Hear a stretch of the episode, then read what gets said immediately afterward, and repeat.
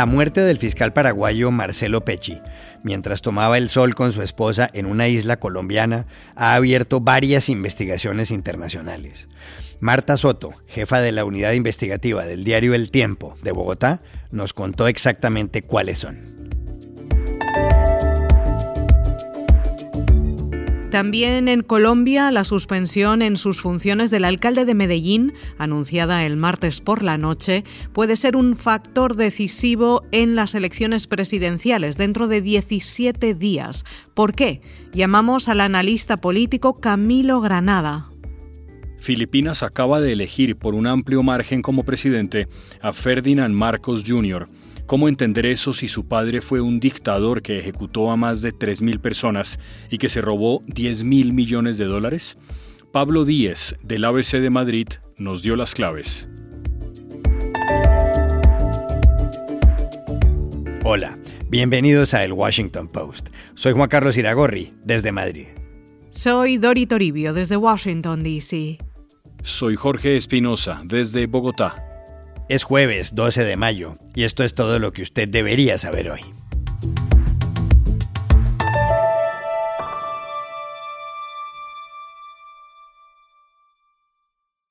El asesinato este martes, en una playa en Colombia, del fiscal antidroga del Paraguay, Marcelo Pecci, ha causado conmoción en ambos países y ha puesto en marcha una investigación transnacional. Pecci murió en la mañana cuando tomaba el sol junto a su esposa Claudia Aguilera en la arena del Hotel de Cameron, en la isla de Barú, cerca de Cartagena de Indias, en el Caribe. La pareja estaba de luna de miel. Poco antes del crimen, Claudia Aguilera había anunciado, además en las redes sociales, que esperaba un hijo. Hay fotos de los dos. Se veían felices. La tragedia se produjo cuando dos hombres se bajaron de un jet ski o una motolancha, se acercaron y le dispararon varias veces al fiscal, que murió enseguida. Pechi tenía 45 años. Los hombres habían alquilado la motolancha por la suma de 200 mil pesos, algo así como 50 dólares. Según el administrador de la tienda, solo la utilizaron durante 16 minutos. El gobierno del Paraguay no sabía que el fiscal se encontraba en Colombia. Sobre el asunto habló ayer en Asunción el vicepresidente Hugo Velázquez. Yo creo que fue una imprudencia. Eh, él es una persona con mucha experiencia en materia de, investigación y él sabía del peligro que podía este, tener, sobre todo en Colombia, porque creo que él estaba, acababa de llevar adelante una extradición de un narcotraficante colombiano. ¿Quién mató a Marcelo Pecci? Ayer el diario El Tiempo, el más importante en Colombia, dijo que hay dos líneas de investigación. Hablamos con Marta Soto, la jefa de la unidad investigativa. Juan Carlos, sí, el periódico El Tiempo conoció esas líneas de investigación que vienen trabajando tanto agentes del FBI como de la DEA en combinación con la policía y la fiscalía tanto de Colombia como de Paraguay.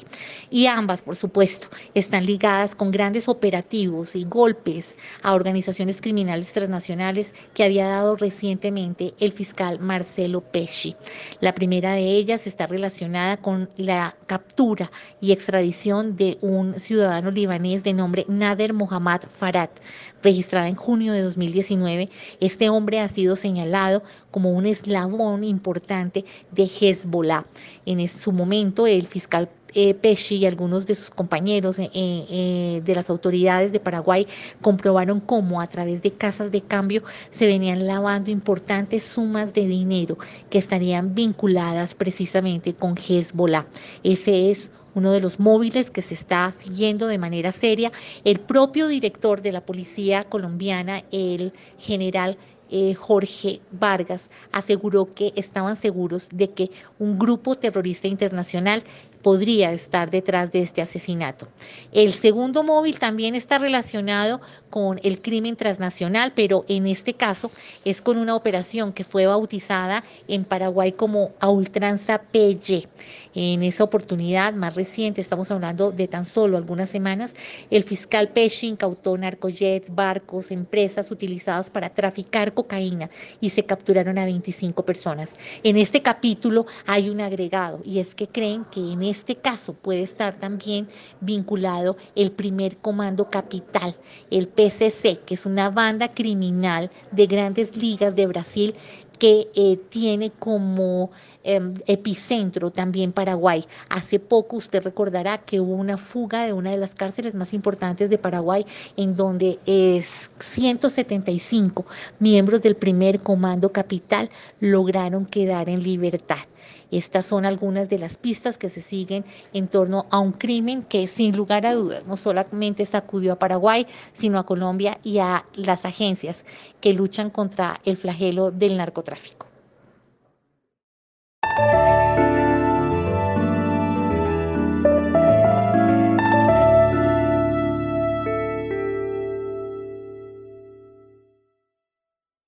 El miércoles, también en Colombia, la Procuraduría General de la Nación, una entidad que sanciona a los funcionarios públicos que cometen irregularidades, dictó una medida de indudables efectos políticos en un país cuya campaña presidencial está que arde.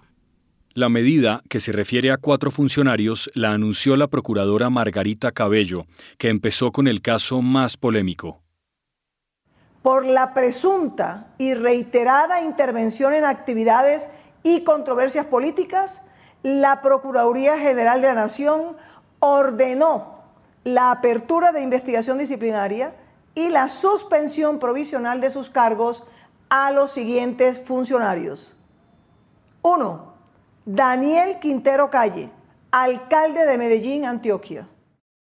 Conviene recordar que Medellín es la segunda ciudad de Colombia detrás de Bogotá y la capital del departamento de Antioquia. Lo que seguramente precipitó la medida de la Procuraduría fue un video que el alcalde Daniel Quintero publicó el lunes. Quintero es partidario del candidato presidencial izquierdista Gustavo Petro, que encabeza las encuestas. Y contra él, contra el alcalde, ha habido otras acusaciones por participar en política. En el vídeo se ve a Quintero en el sitio del conductor de un vehículo. En ese momento pone primera o la primera marcha para arrancar y dice unas palabras que algunos interpretaron como la afirmación de que Petro ganará las elecciones en primera vuelta. El cambio en primera. ¿Por qué tanto alboroto? se preguntarán muchos oyentes. Pues porque aquí en Colombia hay una norma, para muchos absurda y de escaso cumplimiento, pero vigente, según la cual los funcionarios públicos no pueden intervenir en política. Petro se pronunció. Hizo alusión a una sentencia de la Corte Interamericana de Derechos Humanos que en 2020 le devolvió sus derechos políticos luego de haber sido destituido por la Procuraduría como alcalde de Bogotá. La sentencia de la Corte Interamericana determinó que la Procuraduría como órgano administrativo no le puede quitar los derechos políticos a la ciudadanía. Lo que ha hecho la Procuradora es romper y desacatar el fallo de la Corte Interamericana de Derechos Humanos, que es obligatorio en Colombia. Se ha puesto fuera de la ley la Procuradora y lo hace por un interés político. Lo que ha hecho hoy es un golpe de Estado en Medellín. Anoche también habló Daniel Quintero desde la Alpujarra, el centro administrativo donde se encuentra la alcaldía de Medellín. No nos querían en la alcaldía, pues nos tendrán en las calles.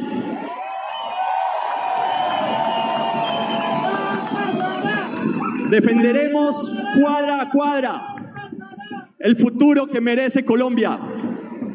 Vamos a luchar por esa democracia que nos quieren arrebatar la primera vuelta de las elecciones en Colombia es el 29 de mayo. En la gran encuesta de RCN publicada el martes, la intención de voto por Petro es del 40% y la de su inmediato rival, el exalcalde de Medellín, Federico Gutiérrez, que es de derecha, es del 21%.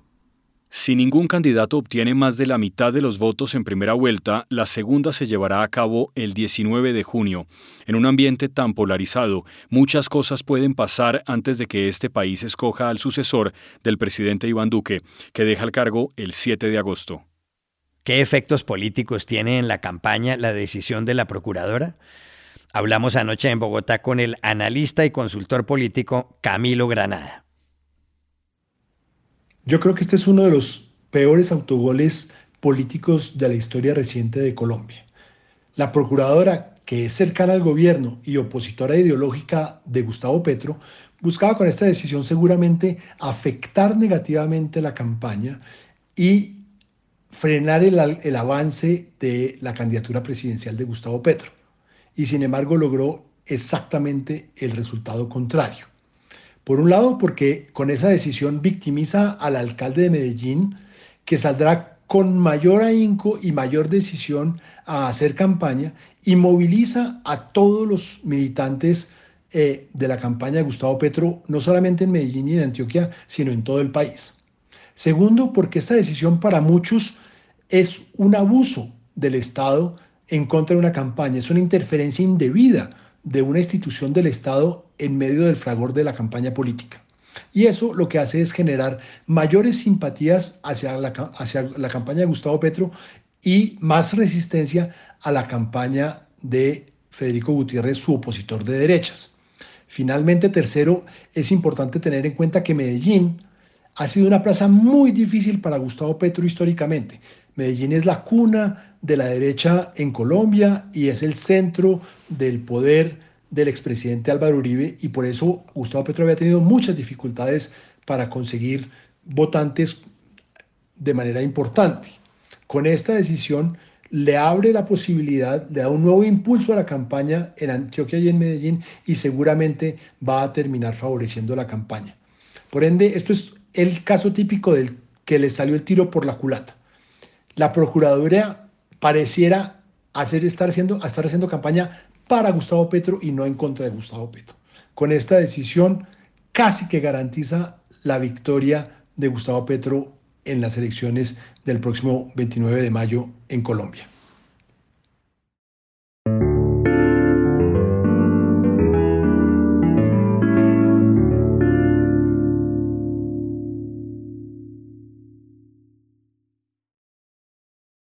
El lunes de esta semana tuvieron lugar en Filipinas las elecciones presidenciales. El resultado ha causado asombro. El ganador fue Ferdinand Marcos Jr., hijo del célebre Ferdinand Marcos, dictador de ese país durante algo más de 20 años. Escrutado el 90% de lo depositado en las urnas, Marcos Jr., a quien se le conoce con su apodo de infancia, Bong Bong, lograba más de 30 millones de votos, con lo cual duplicaba a su inmediata contrincante, la actual vicepresidenta María Leonor Leni Robredo. Ha habido gente que ha salido a las calles a protestar. En Manila, la capital, centenares de personas gritaron fraude Comelec, en referencia a la Comisión Electoral de Filipinas.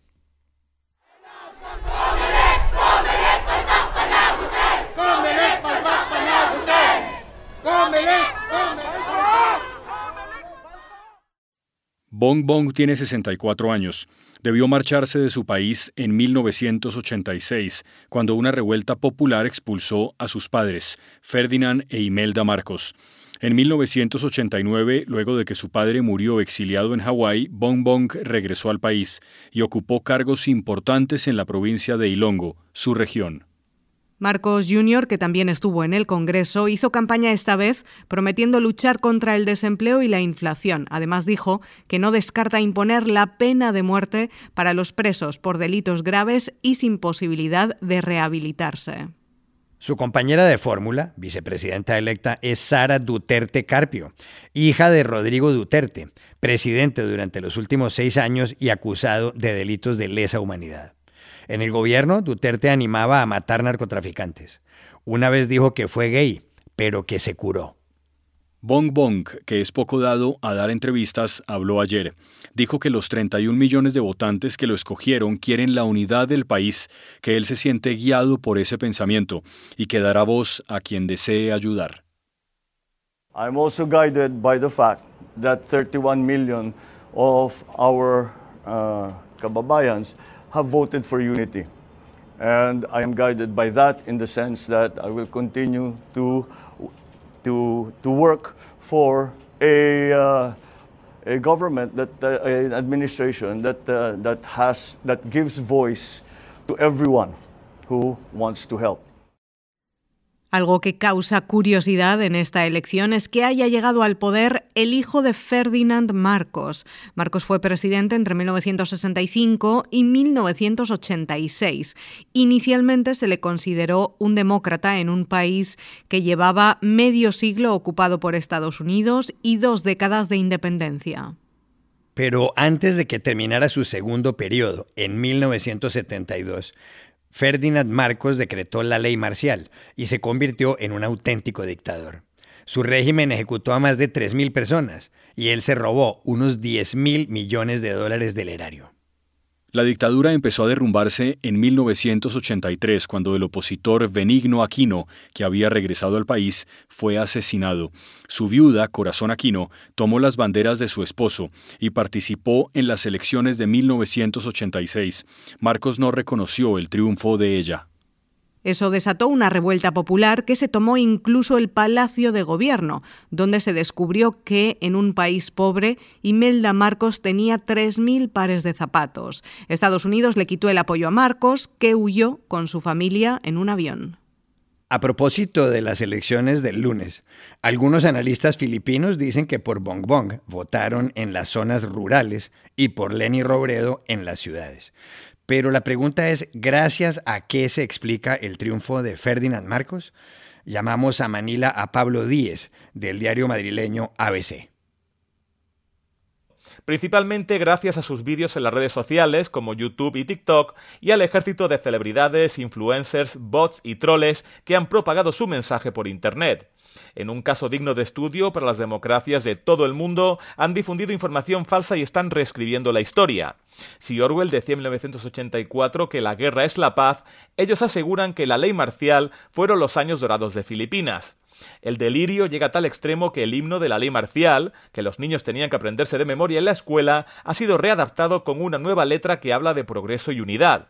Con su enorme fortuna familiar, amasado durante la dictadura de su padre, Bombón se ha ganado también el apoyo de numerosos políticos locales y senadores que han movilizado a sus seguidores, traídos en autobuses y jeepneys para su multitudinario y espectacular mitin de fin de campaña en Manila, convertido en una gran fiesta musical con fuegos artificiales y drones volando en el cielo.